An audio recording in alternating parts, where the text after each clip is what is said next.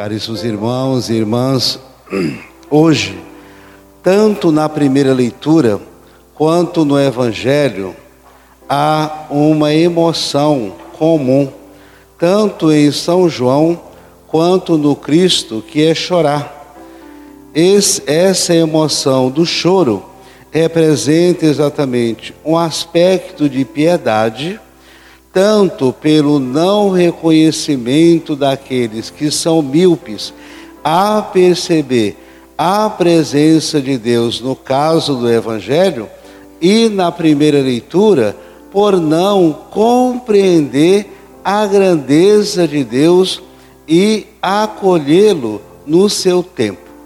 São João, na primeira leitura, ele faz exatamente esse lamento porque não consegue, segundo ele, essa visão que ele tem de Deus no seu trono, com um livro na mão, esse livro lacrado por sete, por sete selos, representando exatamente a perfeição de Deus e a perfeição de Jesus Cristo.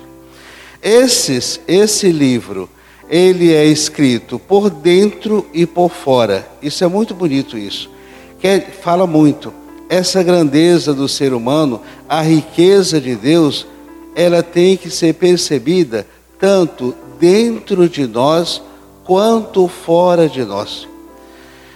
E aí São João também ao mesmo tempo tem uma visão de um anjo que grita em alto e bom tom.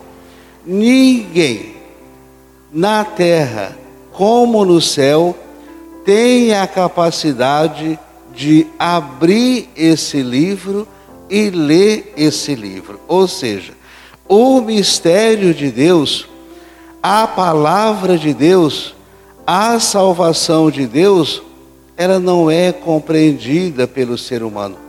Essa capacidade de penetrar na, no coração de Deus, ninguém tem, a não ser o seu Filho Jesus Cristo. E Cristo, ao mesmo tempo, João tem também essa visão, no mesmo momento, vê o Cordeiro, ali está o Filho de Deus, e esse Cordeiro é visto também nessa visão que ele derrama o seu sangue.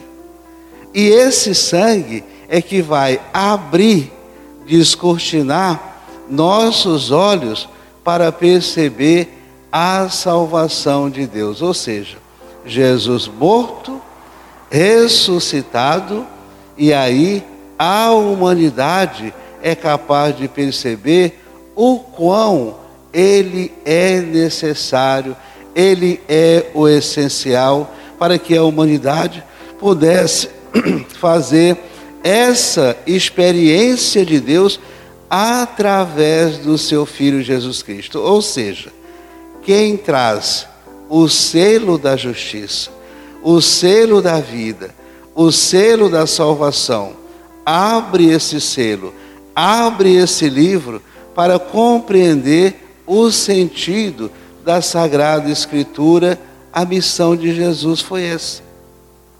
Se não fosse, jamais teríamos essa oportunidade e essa compreensão de quem é Deus de fato. Só Jesus abre o coração da humanidade, abre esse livro, dar esse exemplo ao longo de sua vida, é morto derrama o seu sangue e ressuscita para apresentar à humanidade inteira a graça e a grandeza do Senhor. Já o Evangelho, Jesus chora sobre Jerusalém. Jerusalém voltada para os seus poderes políticos, voltados para os seus poderes religiosos e com essa crença inflexível, tanto os políticos quanto a igreja naquela época não via Jesus não.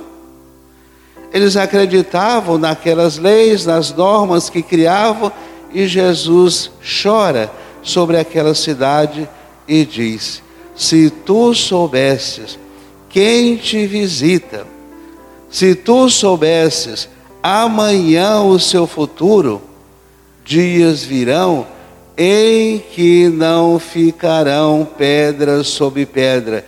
Toda essa crença de vocês, todo esse esforço de vocês vai vir a pó. O essencial vocês não viram, que é o apelo, a busca, a graça e a conversão. Tudo isso que vocês estão vivendo vai virar pó. Jesus chora sobre Jerusalém e diz literalmente: Quando Jesus se aproximou de Jerusalém e viu a cidade, começou a chorar e disse: E tu também, se tu também compreendesse o que te pode trazer a paz. Agora isso está escondido aos olhos de vocês paz interior, não briga política, não briga religiosa, mas a conversão e a santidade. Portanto, é, o objetivo tanto da primeira leitura quanto do evangelho de hoje é que a gente tenha um pouco mais de sensibilidade para ver, perceber a presença de Deus hoje entre nós. Ele está entre nós. Ele vive entre nós. Agora, cabe nós percebermos, acolhermos, acolhê-lo e, acima de tudo, seguir.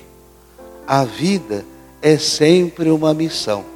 E cada dia que nós ouvimos o Evangelho, nós somos enviados a proclamar, a testemunhá-lo dentro de nossas casas, dentro de nossa igreja. Eis a nossa missão. Assim seja.